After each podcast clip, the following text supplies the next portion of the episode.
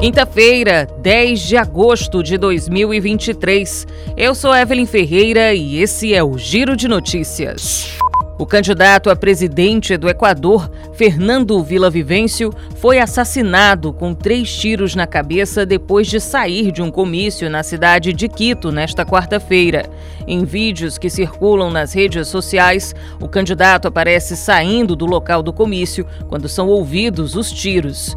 Segundo o jornal El Universo, as pessoas que estavam no encontro de campanha ouviram disparos e então notaram que Vila Vivêncio caiu no chão. O candidato apareceu em quinto lugar em uma pesquisa publicada na última terça-feira.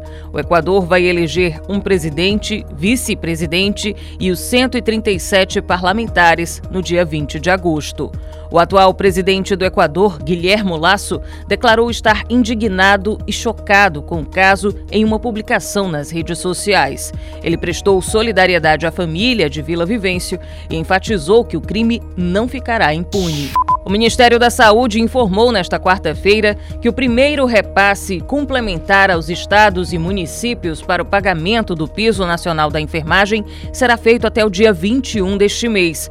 De acordo com a pasta, o calendário de repasses foi acertado com os estados, municípios e o Distrito Federal. Os profissionais irão receber nove parcelas em 2023, com valores retroativos a maio e o 13º salário.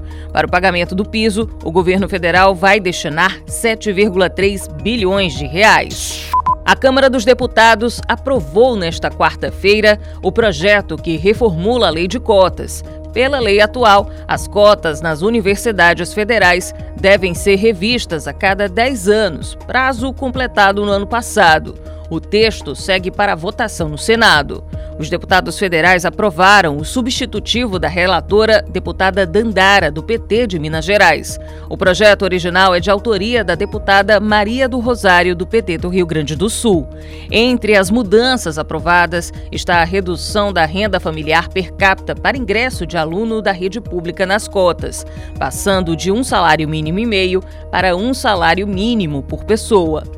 O texto aprovado prevê a inclusão de quilombolas no sistema de cotas.